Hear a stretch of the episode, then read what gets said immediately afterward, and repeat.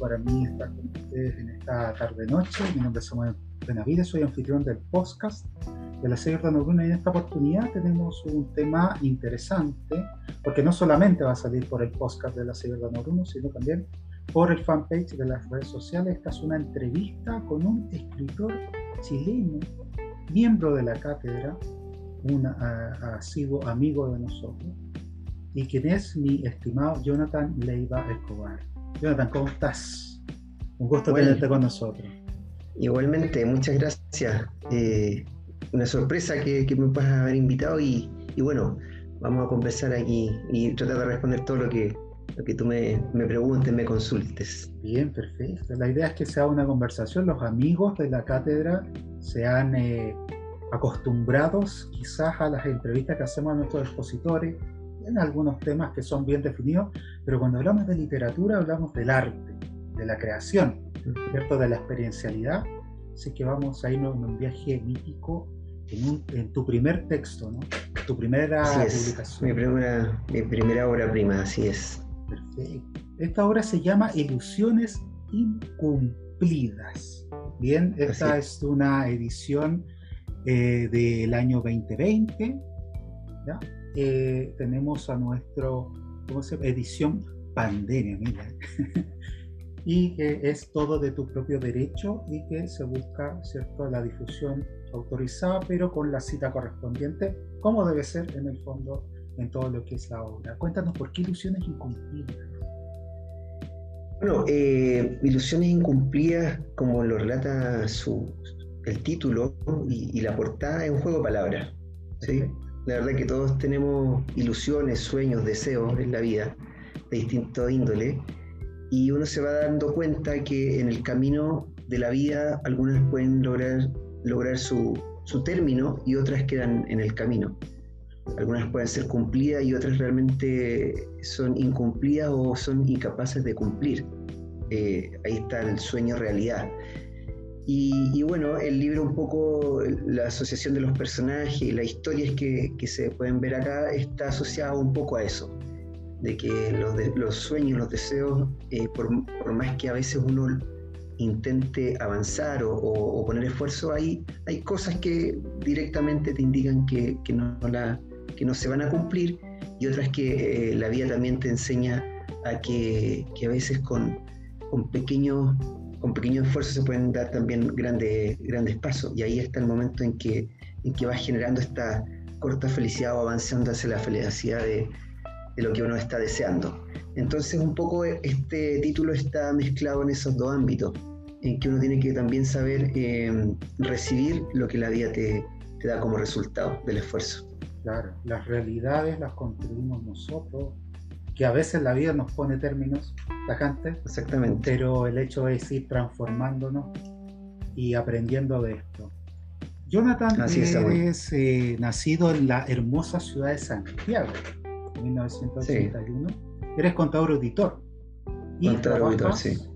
en el sector público, ¿no? Yo trabajo en el gobierno central, sí, sector público. Bueno, toda mi vida me, he desempeñado en el sector público. Eh, por suerte también me desarrollo en lo que estudié, soy doctor público auditor, así que hoy día me desempeño en esa área. Eh, Muy bien, y, aparte le tienes aquí en el libro, leí con mucho cariño, dedicatoria eh, a tu familia. Bien, ¿qué te componen tus familias eh, núcleo? Mi núcleo es mi, mi, pareja, la madre de mi hija, Catherine, y mi hija Fernanda, que este primero de marzo del 2021 con siete años. Así que eh, una bendición que ha llegado acá a, alegrar nuestro hogar. Ese es mi núcleo más, pequeño. Y bueno, mi familia somos, somos tres hermanos, yo soy el mayor, eh, tres hombres, y bueno, mi padre y mi madre que, que ellos están aún presentes con nosotros. Perfecto. Y, bueno, soy de, Santiago, particularmente la Florida. Ahí fue mi, mi, inicio. Hoy día tengo el placer de vivir en Santiago Centro hace un, ya. por lo menos siete años aproximadamente. Perfecto. Qué, hermoso, ¿cierto? Que uno reconozca lo suyo y que supongo, si están las dedicatorias, fueron parte de el etos creativo de la obra. Exactamente. Dentro de la misma también citamos a Marta Medeiros, una escritora brasileña, pero ¿por qué la cita? Veamos, déjame, déjame tomarme el atrevimiento de leerla de a poquito. Y, y, la vamos eh, a entender. Dice, muere eh, lentamente quien se transforma en esclavo de los hábitos, quien no se arriesga, quien evita una pasión, quien no arriesga lo cierto por lo incierto, quien abandona antes de empezar, quien se queja de su mala suerte, quien no viaja ni lee y quien no sueña, quien no confía, quien no lo intenta, quien no ama, lo contrario es estar vivo. Mira la cita, ¿verdad? Impresionante. Eh, si eso es el preámbulo, imaginemos cómo van los microrelatos, pero ¿por qué? ¿Cuál es el fondo de esa, esa cita? Eh, eh, es una cita tan, tan precisa en cuanto al desarrollo de lo que, de lo que como personas tenemos que, hacer. Eh, muchas veces nos paralizamos y eso nos inmoviliza, nos genera miedo y el miedo paraliza. Entonces lo que ella no, lo que yo rescato de su, estas pequeñas palabras que ella nos entrega, pequeñas pero inmensas palabras, es que tenemos que arriesgarnos, tenemos que dar siempre ese paso más allá y, y buscar aquello desconocido, arriesgarnos. Eh, ella también plantea cosas que, en mi vida yo también la he compartido, por ejemplo, el leer, el leer te, transporta, te lleva a otro escenario, te aumenta la imaginación, el viajar, el viajar, yo siempre he dicho que es el, único acto que da una felicidad tres veces. Cuando tú programas el viaje, eres feliz, cuando tú vives el viaje, eh, lo disfrutas, eres feliz, y cuando lo recuerdas, también eres feliz. Entonces hay muchas cosas que está acá, que ella plantea, que a mí me hacen mucho sentido y que, bueno, durante el libro también rescato algunas acciones de esas, ¿no? Como, como dar ese paso, intentarlo. Y, y también hay un dicho muy sabio que dice, es mejor arrepentirse de lo que uno eh, eh, dejó de hacer, ¿no? Porque no arrepentirse de aquello que uno hizo, es mejor arrepentirse de lo que dejó de hacer. Porque lo que uno y ahí fue una experiencia, un experimento, una experiencia, y de ahí siempre se puede lograr algo. Entonces, creo que ella rescata muchos conceptos de esto. Y, bueno, eh, contar que también llegué a ella por, por, una curiosidad, porque vi, vi este mensaje en, en las redes sociales, me llamó mucho la atención, y lo asociaban a nuestro poeta Pablo Neruda.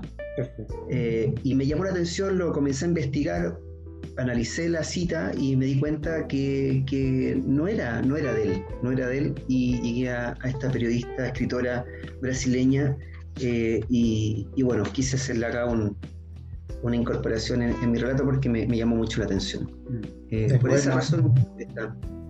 Perfecto, es bueno destacar lo que son las verdades literarias. Así es. el derecho de eh, expresarnos, ¿cierto? Y que podamos eh, darlo a conocer. ¿Cuántos capítulos componen tu texto, Jonathan? Mira, eh, déjame buscarlo porque son, lo tengo asociado a 10 capítulos. Perfecto. Pero dentro del libro tengo subcapítulos para ah. poder separar, separar eh, algunos relatos. Tengo un estilo que, se lo he copiado a algún escritor que me, agrada mucho, que yo me imagino lo vamos a comentar, pero seguí un poco la idea de él y, el libro yo me, permito eh, avanzar en el tiempo y luego ir retrocediendo. Entonces en este juego de subcapítulos hago esta idea. Por eso lo separé en 10 capítulos y son 41 eh, subcapítulos. Perfecto. O sea, cada capítulo tiene un condensado, una cantidad, una cantidad, ¿cierto?, de, historias que aparte se relacionan en líneas de tiempo. Sí, se entrelazan los personajes, entonces te lleva al futuro, te trae un relacionado en eso. Sí, es como ver el mar una y otra vez, ¿cierto? Y desde lo temprano al oscuro volvemos siempre al mismo inicio. Eso es muy interesante, hay, hay autores, ¿cierto? mucho de lo que es... el la línea fantástica, el realismo fantástico latinoamericano. Se, empezó a utilizar. Bolaño recuerdo que lo, escribía mucho. eh, Borges decía que eso no estaba bien, hasta que Cortázar le dijo, bueno, lee mi libro y fíjate de qué es lo que trata, y ahí sabemos que Borges no, le, volvió a comentar nada, pero realmente tiene razón, o sea, la imaginación, nuestra mente, em, tiende a ir desde un punto a otro, pero en el fondo nuestras emociones son las que le dan sentido y profundidad.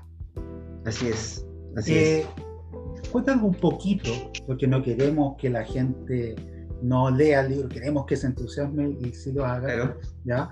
Eh, cuéntanos un poquito, eh, quizás no de todas las historias, pero de alguna, con algunos personajes que podrían irse dando en la obra y que eh, nos pueden, podemos decir, ah, la obra del personaje tanto. Por ejemplo, Mira, eh, te voy a asociar algunos comentarios con hitos históricos. Perfecto. Para que, ya que eso está, lo rescaté de la historia y que, es muy propia nuestra. Eh, el, libro, el libro recorre, por ejemplo, hay varios autores incluso que, recogen este hito dentro de sus relatos. Pero yo toco un poco el tema del golpe militar, ¿ya? lo incluyo dentro del relato Toco tema también del de, el inicio de los prisioneros, por ejemplo, sus primeros conciertos, ¿ya? Eh, también toco ahí, eh, hablo un poco del campeonato de la Copa de Libertadores de Colo Colo, ¿ya? También está relatado y cómo ahí eso se va mezclando con uno de los personajes. También considero dentro del relato el plebiscito democrático del año 88, luego la, elección del, del, presidente democrático después de, del golpe militar, eh, el Mundial del 2002, donde Brasil es pentacampeón, mm. con Ronaldo ahí como monstruo del fútbol. Y bueno, eh, mezclo ahí algunos, algunos temas bien interesantes em, de esa, como hito histórico. ¿ya? Luego, luego relaciono con algunas experiencias que, que yo tuve, ¿ya? por ejemplo, eh, la zona donde yo viví, me, rescato ahí en, el libro una viña que trabajó mi abuelo eh, a finales de Roja Magallanes con Avenida La Florida, Botobalaba. Eh, ahí estuvo en algún momento la viña Tarapacá. Sí, sí, sí. sí. ¿Ya? Pasadito de la cruz, un poquito más. Exactamente, de Boque Martínez por el lado de allá. No, tengo auspicio de Viña Tarapacá, pero me gusta mucho contarla, porque ahí trabajó mi abuelo. Mi abuelo trabajó mucho tiempo ahí y tengo una conexión muy bonita con ese sector. Eh, yo alcancé a vivir, eh, por ahí también había sembrado, eh, ah, sembrado frambuesas, que yo también trabajé cuando fui joven ahí, cortando, recogiendo esas frambuesas. Habían unas viñas pequeñas de uva de mesa también, que estaban por ahí, entonces ese sector lo, lo relato y lo traigo un poco al, al libro como una experiencia personal. Eh, hay también una historia que se asocia con una imprenta. Mi papá trabajó en una imprenta, eh, fue un periodo muy, muy bonito familiar en cuanto a lo familiar. Él estuvo muy bien en ese lugar. Eh, conocí de cerca la imprenta, todas las la acciones, las funciones que se hacen allí. Entonces también rescato un poco esa historia personal en el, y que participan algunos personajes principales. Hay algo muy, muy, muy bonito que me ocurrió y que también está yo tuve, yo tuve la oportunidad de viajar a, Europa con mi pareja. Y en esa, en esa oportunidad visitamos Francia y estuvimos en París y nos tocó ir a la iglesia Sagrado Corazón, donde tú subes y se ve París muy bonito. Y, fue un momento muy especial porque había un silencio, un viento estaba un poco nublado, era una ocasión muy bonita. Y estábamos visualizando París, comentando, y, hubo un momento de silencio entre nosotros. Eh, yo cerré los ojos eh, eh, para poder rememorar ese momento que estaba viviendo y, que quedara en mi imagen de París en, mi mente. Y de repente empieza a tocar una arpa. Llegó un tipo con una arpa, yo no lo vi cuando llegó, la verdad no, no me fijé porque había mucha gente. Y él empieza a tocar un tema de Edith, Edith Piaf. Eh, la View Ross empieza a tocar. Y fue maravilloso. Fue algo que, que de verdad es momentos que te ponen la, piel de gallina, se te la piel, y son esos momentos de felicidad que, te dan ganas de, no sé, como de llorar, te emociona mucho. Y yo recordé ese momento y está ese espacio también en, en el libro, relatado ahí en, en, un, en, un, momento importante que ocurrió en los personajes principales. Entonces hay distintos escenarios, distintas cosas que, que voy rescatando en, en, este, en este libro, que son temas lógicamente... Eh, me, han contado algunos otros escritores que normalmente en el primer libro uno, uno trata de relacionar historias, historias vividas. Eh, yo, yo intenté incorporar lugares que, que, conocía o que me tocaron con, lógicamente, con ficción, al ser una novela. Eh, entonces, estos puntos que yo te, te, comento, Samuel, están un poco relatados en este con cierta mística, con cierta ficción o ideas más bien eh, generales. Otro punto que, te puedo comentar, Samuel, eh, en cuanto al relato, son, por ejemplo, los lugares. Eh, el, libro recoge varios lugares, particularmente de Chile, ¿ya? Valparaíso, Santiago, Molina, Puerto Montt, Osorno. Hay, hay distintos lugares de nuestro país que están recogidos ahí y también algunos de Argentina, por ejemplo, Villa Angostura. Eh, hay, hay, algún, alguna, algún tema incorporado ahí que, que me, me, pareció importante incorporarlo, eh, lógicamente con cierto análisis, estudio de los lugares para que sean más eh, entendible y más aterrizado, aterrizable y además lo que yo lo que yo sentí en esos momentos cuando estuve en esos lugares en cuanto a temperatura ambiente etcétera entonces intenté plasmar mi experiencia de esos lugares que, que conocí aquí también en los relatos eso a grandes rasgos te puedo contar, Samuel. Genial. Eh, entonces, una, eh, una vivencia de las vivencias en momentos ¿cierto? de la historia. Chile se caracteriza por ser un país, para la gente que nos mira desde, otras latitudes, ¿cierto? Un país muy angostito, que tiene cada particularidad en cada lugar donde tú encuentres, ya hasta en el mismo Santiago, que somos un valle, ¿cierto?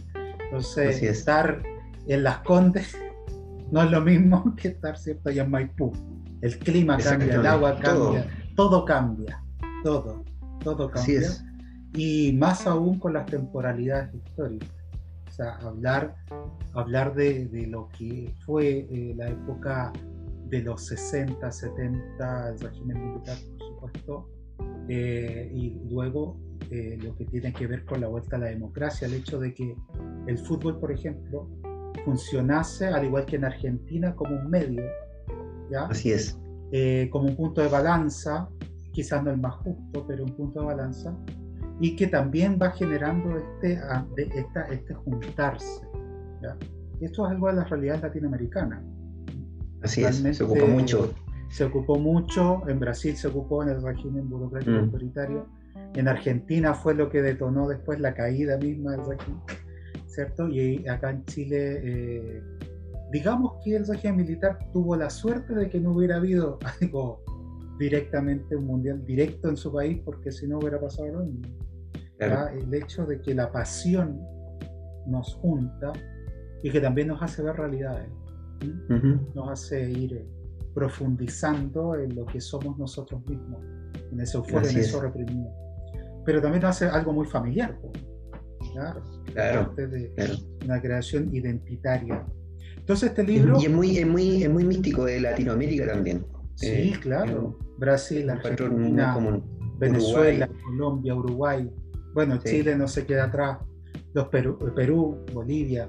En el fondo Latinoamérica, eh, porque desconozco, digamos, la parte francohablante, pero por lo menos la portuguesa y la, y la parte, digamos, más castellana, eh, eh, sí es adicta en el fondo al fútbol. ¿Mm? Así es. Sí, nos une y hay muchos relatos de eso. Claro. Eh, bueno, ahí, ahí, como te contaba, yo incorporo algunos elementos de eso que, que me parecieron interesantes y bueno, a, mí, y una experiencia personal también con el fútbol, que, que, quien pueda tener la posibilidad de leerlo se va a dar cuenta de ahí de qué ocurrió. Eh, o, que, o, que, me ocurrió en particular, porque eso ahí, ahí te puedo decir que sí, efectivamente ese, ese fui yo, fui yo ah, eh, en ese relato. Eh, pero, pero no, bonito, bonito. Bueno, tomo varios elementos ahí de la historia que, que me han llamado la atención. Por ejemplo, no, no te lo comenté, pero sí me acuerdo muy bien y, y, y tengo memoria aún de, de, la crisis del 82, por ejemplo. Claro yo tenía, eh, ¿qué pasó con ahí? Con, eh, en ese momento, me acuerdo que mi papá trabajó en el POG, en estos programas eh, Que, el gobierno impulsó, que eran programas de obrero de, de, jefes de hogar. Entonces mi papá estuvo ahí y me acuerdo de toda esa situación, me acuerdo que cuando se compraban los almacenes, cuando, cuando, cuando existía el fiado, ¿no? Esto de anotar en la libreta y pagarlo a fin de mes, que vendían las bolsas de té por unidad. Por unidad. Eh, hay, todavía negocios que lo hacen. Todavía, o, un cuarto de aceite, el, cuarto de azúcar. Eh, tengo, tengo historias muy, muy recientes y, me recuerdo mucho de eso. De hecho, te, cuento una anécdota. Yo estaba estudiando historia. Tuve que haber estado un quinto básico, ¿no? ¿No? Bien. Y estaba estudiando la Patria Nueva, Reconquista, Patria Vieja. Entonces mi madre me dice, oye, entre, medio, antes de ir a, clase y dar la prueba, yo estaba, iba en la tarde a clase, en la mañana me, me, me envía a comprar algo. Me dice, oye, tráeme un cuarto de algo. Y yo voy y iba recitando la Patria Nueva, Patria Vieja, la Reconquista. Entonces llego al local y digo, señora, ¿me da un cuarto de Reconquista, por favor? Y era un cuarto de azúcar, un cuarto de algo. Entonces me, me, acuerdo y me hace muy, mucho sentido esa, esa anécdota y, y, bueno, rescato un poco también esa historia propia que, yo creo que nos pasó a muchos chilenos y fue una historia reciente que, está ahí y, bueno, yo creo que esa crisis económica nos, nos golpeó bastante y costó mucho salir. De hecho, los programas, duraron por lo menos seis años, algo así, y, me acuerdo porque no, nos tocó mucho a nosotros como familia. Así que bueno, son, son relatos que están recogidos de la historia y como, como, como yo lo fui amoldando de relatos de personas, de amigos, ¿no? de cómo sintieron esos momentos, eh, que fue eh, parte de sus vidas, yo intenté traerlo a esta experiencia. Sí, hay un, eh, hay un común de lo que es el... Vamos, puedo, me voy a tomar el atrevimiento sociológico de llamarlo pueblo chileno, pero tiene que ver con la gente que sabe cuánto cuesta el kilo pan. No voy a hablar de la otra gente, pero sí de la que sabe, ya la gente del barrio, como tú dices, del almacén. Y claro, vivir en una época eh, en donde tienes que reinventarte dentro de tratar de hacer algo que nadie sabe para dónde va.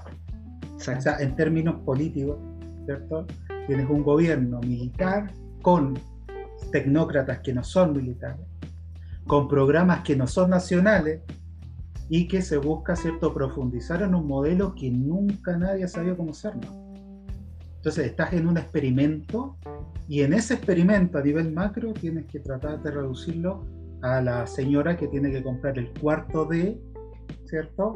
Y que al no tener, porque no sabe si te va a llegar a fin de mes o cuánto vas a recibir, anotar, ¿cierto? En libreta, todavía hay, eh, por lo menos en el barrio Franco, en Mata, ¿cierto? En lo que es Santiago Centro Antiguo, en el barrio ferroviario, en San Alfonso, ¿cierto? Por político, eh, todavía se da esa dinámica eh, y que todavía quedan estos vestigios de que tienen más de, más de 30, más de 40, más de 50 años. Exacto. Sí, sí, Así es. Todavía. En muchas poblaciones todavía está, y en la sigue el barrio, sigue, sigue el almacén de barrio que, que, es por generación y se mantuvo, entonces mm. Eh, hay cosas que son muy, muy de la idiosincrasia de este tipo de, de vivir, ¿no? Del barrio, de, que se ha ido perdiendo un poco con, con, con, los años, mm. pero hay lugares que todavía se mantienen y eso es rescatable. Sí, por supuesto. Es que se da, bueno, la, como te digo, cuando triunfan los experimentos se generan eh, algunos que van a acceder y otros que no. Claro. Eso, es parte de, de, lo que es el progreso, entre tantas comillas. Bueno, yo creo que voy a, vamos a tener que hacer un programa que hable sobre estos términos de forma mucho más concreta, porque eh, lo estamos casi tirando en clave, pero sí, realmente eh, lo que es el almacén antiguamente, yo, lo recuerdo, eh, tenía todo era, era todo. O sea, tenía papel, te vendían el cuaderno, el aceite, te vendían goma, te vendían, Así eh, eh, no sé, cartulina, de todo. No había nada que no te vendieran en almacén. Te venía hasta nilina, que era para teñir la ropa. Para teñir la ropa. Claro, la Los jeans, ¿te acuerdas? Claro, claro. Y, no había fondo, y tenía que ir a palo, ¿cierto? Porque hay mucha historia, hay mucha historia en nuestro, en nuestro barrio y eso eh, se puede contar. Hay un escritor chileno que, rescata mucho el tema de barrio que es Germán Marín. Sí. Él, recoge mucho la historia del barrio, del pueblo, eh, en su relato. Eh, pero hay, hay, mucho material y, es interesante ir plasmando eso y dejando antecedentes para las nuevas generaciones. Yo creo que, yo creo que una persona que se ha dedicado también a, escarbar la historia e incluso incomodar la historia es Baradit. Él, ha entregado algunos relatos que, no necesariamente han estado en los libros de historia que nosotros conocemos. Y es un poco eso. ¿sí? Claro. Eh, al no, en realidad, al no estar, están, pero bueno, Baradit es historiador en el fondo. Pero eh, dentro de su trabajo eh, de, de archivo, de recolección de archivos, obviamente está hablando de, documentos escritos a mano que están en el Archivo Nacional claro. polvo eh, y que obviamente en la época cuando se escribían o cuando se relataban, hay que pensar en Claudio Gay, hay que pensar mm. en, Victorino Astarria, pensar, eh, hay que pensar en Andrés Bello y muchos otros que en su, en su momento no lo quisieron realmente dar a conocer, dijeron ya archivémoslo, va a quedar, es historia, tenían esa visión claro. de, del bibliotecólogo del siglo XIX. Acumulemos, no importa si se. No importa lo que pase. Nuestra misión es acumularlo y lo que nos conviene a la clase dirigente lo vamos exponiendo y hacemos tipo. No, no, no quiero faltar respeto a ningún historiador más conservador, pero en el fondo tiene que ver con eso. Por lo menos los que eh, eh, hemos eh, pasado la escuela eh, el, colegio, la enseñanza media, sabemos que hay algunos autores que te lo ponen y te dicen, esto es historia de Chile. Exacto. Y tú dices, momento, yo conozco siete autores que me hablan de la misma historia de Chile, que tienen los mismos tomos, pero de otro tipo de historia. Así es. Entonces eh, entramos en esa canción eh, de, un, de argentinos que eran de la época, de los años 80, se llama Patricio Rey, Los Redonditos Ricotas eh, los redondos le dicen en Argentina. Y ellos tienen una canción que se llama Vencedores Vencidos y habla de esto, de cómo eh, es casi un teatro el hecho de que la verdad se, se, mantenga, digamos, literaria, histórica, de barrio, se cuente, exista, pero metida en un, en un baúl al, fondo. Eso es importante para nosotros siempre, como personas, ir buscando más allá de lo que uno de lo que uno escucha, de lo que uno ve. O sea, intentar eh, buscar un poco más de, esa fuente, de esa, de esa historia que está ahí. Y también aprender a cuestionarnos, aprender a cuestionarnos las cosas y lograr eh, un análisis mayor y lógicamente uno genera ese filtro que necesita para poder almacenar lo que, lo que requiere o lo que está asociado a, a tu pensar, a tu sentir. Eso es importante, yo creo que es súper importante, no quedarse con la primera palabra, siempre siempre investigar un poco más. Sí, mm. hay, que, hay que crear estas verdades particulares eh, que son necesarias, esta construcción del, de lo que es nuestro, nuestro ser, ¿ya? entendernos, eh, pero para que llegue a esa verdad particular tenemos que ir tomando estrellas del universo, ¿cierto? Y buscando cuál es la que nos ilumina. Así es. Eh, sin pensar que, esa, que es la única y que es la que hay que mantener. ¿Por qué? Porque en el fondo eh, los tesoros eh, son brillantes, pero que nos pueden servir para otro tipo de cosas, pero lo peor que podemos hacer es guardarlo eternamente. En el fondo solamente va a seguir brillando eternamente, no nos va a dar ninguna utilidad. Así es. Entonces hay que dar y, me parece un término muy acertado lo que tú planteas respecto a la verdad, porque eh, asociado al libro, yo, no intento develar una verdad. Eh, eh, cuando yo te comento, mira, hablo de, ciertas épocas o ciertos hitos. No, lo que yo, lo que yo intento acá es compartir eh, la experiencia de muchos, por eso en la dedicatoria también pongo ahí a la historia de muchos y muchas. Claro.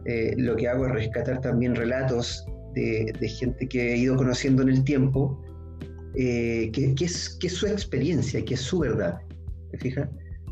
Eh, y eso es lo que intento acá, no, no, no, pretendo en ningún momento instaurar o instalar una, una, verdad desde un punto de vista ideológico, político, económico, de ninguna manera, sino que es netamente contar la historia de estas personas que de carne y hueso me han transmitido su sentir, su experiencia. Yo he logrado hacerlo parte en este, en este relato, así que también para, para ellos y ellas eh, va dedicado este libro. Sí, por supuesto. Esperamos que no solamente a, a, quien está dedicado eh, el escrito, sino también para todos los que lo vayan a, a leer, a adquirir, y aquí vamos con la parte técnica porque ya eh, vamos a hacer el cierre, pero ¿dónde podemos adquirirlo?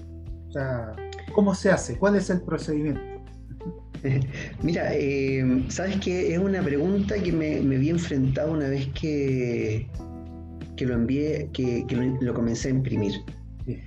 Porque todo esto fue totalmente artesanal. Yo comencé a averiguar cómo se hacía la inscripción, la propiedad intelectual, cómo se hacía el ingreso. Todo eso que, es desconocido en un principio y que, que, tiene su, su elemento burocrático, eh, papeleo, una serie de cosas. Por suerte hoy día el Internet anda súper bien y, apoya harto. Eh, yo, yo, lo hice de manera particular y, aprendiendo. ¿sí? haciendo se aprende. Y bueno, hice la inscripción y todo y resultó que una, una persona conocida mía había quedado sin trabajo, él trabajaba en imprenta muchos años y conocía de este rubro.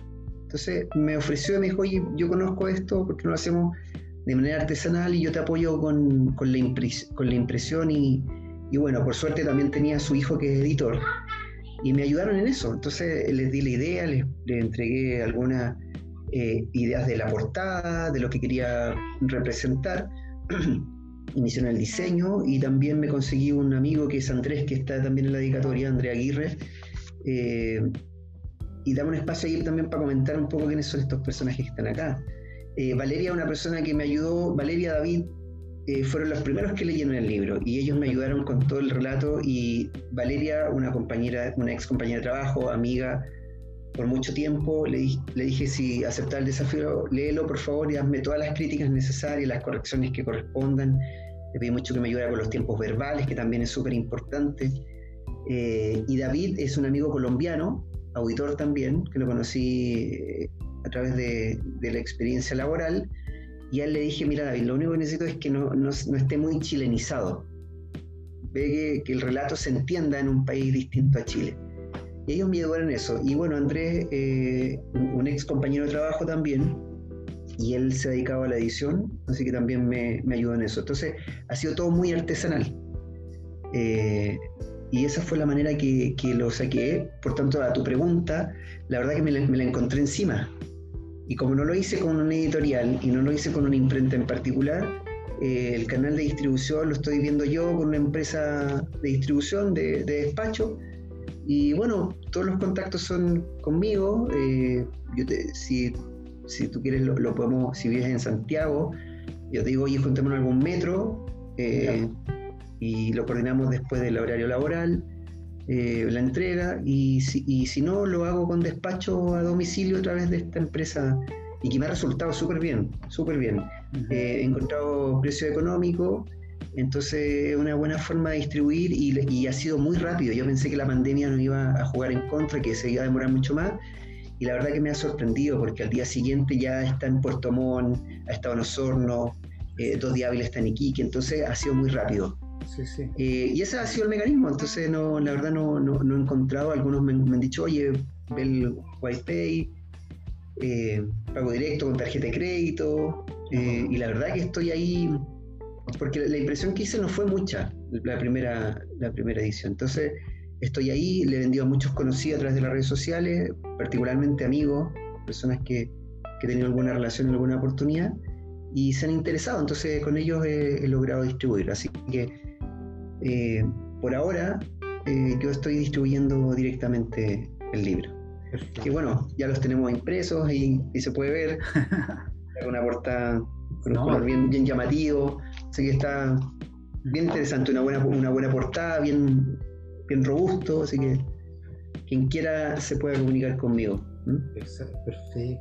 Entonces tenemos una forma de trabajo directo con el autor, al precio, digamos, a, que eso se combine con él, ¿cierto? Con canales de distribución se puede puede ser de forma personal o directamente por despacho a domicilio. Genial.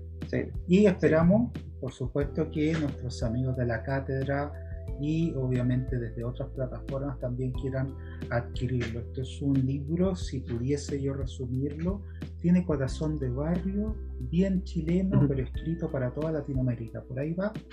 Esa es mi, esa es mi impresión. Buen resumen, muy buen resumen. Mi, impresión particular. Bien, muy buen resumen, sí. Bueno, Jonathan, te mando un abrazo muy grande. Ya de parte de la cátedra, tú sabes que nosotros estamos eh, trabajando profusamente, no solamente en las conferencias, sino en las redes sociales, haciendo entrevistas, esta es una en el podcast también, pero también en este tipo de instancias donde los miembros pueden utilizar esta plataforma, este centro de libre pensamiento para que puedan ¿cierto? ser eh, atendidos y eh, en sus necesidades y también ser apoyados en todo lo que quieran. Así que te agradezco sinceramente que hayas confiado en nosotros para poder realizar esta entrevista y este video va a estar siendo compartido tanto en, en tus redes sociales como en las de la cátedra en cada una de sus plataformas. Mi estimado algo para terminar, que tú quieras firmar. Una firma personal. Um, dame un segundito. Eh, bueno, Samuel, Samuel, yo, yo quiero, la verdad que estoy un poco sorprendido porque el libro, el libro tiene muy poco tiempo. Hay algo que, que, no te conté. Este libro yo lo partí el 2011, pero ahora en la pandemia, con el espacio que hubo, lógicamente con teletrabajo en la casa, me permitió terminarlo y concluirlo. Entonces tuve algunos días de insomnio ahí, avanzando, tratando de, de, concluir y de a poco lo fui terminando. Em, y, y, bueno, estoy sorprendido por el recibimiento que ha tenido en particular. He tenido muy buenas críticas, lógicamente también con alguna, algunos comentarios que, que, espero considerarlo en una segunda edición, que me encantaría. Pero estoy sorprendido por, por, eh, por el recibimiento y agradecerle a ustedes por la oportunidad de compartir y, y, de, y, de, y de tener este espacio. La verdad que para mí todo ha sido nuevo, todo ha sido innovador tenía muchas muchas dudas de lo que quizás me podías preguntar, cómo lo íbamos a abordar, cómo, cómo contarlo sin que efectivamente se dieran cuenta qué es lo que trae el libro. Claro. Porque si no pierde la, pierde la mística, ¿no? Mm.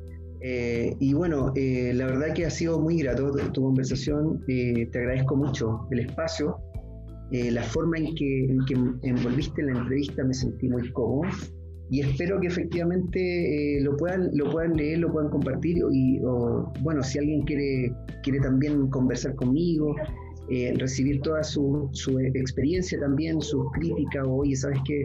Esto, algo, algo pasa acá, yo estoy totalmente abierto porque, como te digo, es mi primera experiencia, entonces eh, me gustaría crecer mucho en esto.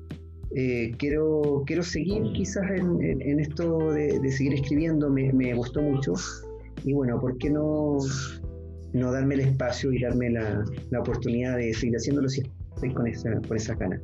Así que bueno, agradecer nuevamente Samuel, eh, un saludo a todos y todas eh, los integrantes y los participantes de Giordano Bruno y también eh, a, quien, a quien va a tener la posibilidad de, ver y escucharnos. y invito a, también a ver la otra, las otras entrevistas que tú has hecho y Pablo, Pablo, que está muy interesante Así que nada, la invitación está ahí, ocupemos la, tecnología, los medios. Esto de la pandemia nos trajo muchas enseñanzas también, así que aprovechemos de escucharnos, de entendernos y, de encontrarnos. Así que eso, muchas gracias, Samuel. Listo, un abrazo, gracias, Jonathan. Gracias a los amigos de la cátedra. Mucha paz, mucha luz, mucha armonía para usted. Y nos vemos en el podcast y en próximas entrevistas de la C. Jordano Chao, chao. Chao, un abrazo.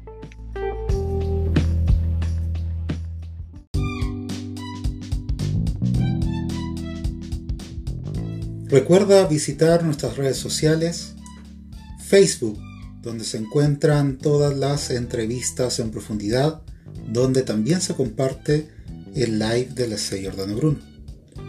Visita Instagram, donde se encuentra alojada toda la información de la C. Jordano Bruno. Lo que hacemos, los eventos, todo lo que produce nuestra cátedra está por este espacio. También un café con la C. Jordana Bruno. visita nuestro espacio del podcast con más de 20 episodios. Finalmente, nuestro canal de YouTube, donde se encuentran las cátedras abiertas y por supuesto el live de la C. Giordano Bruno. www.cgiordanobruno.com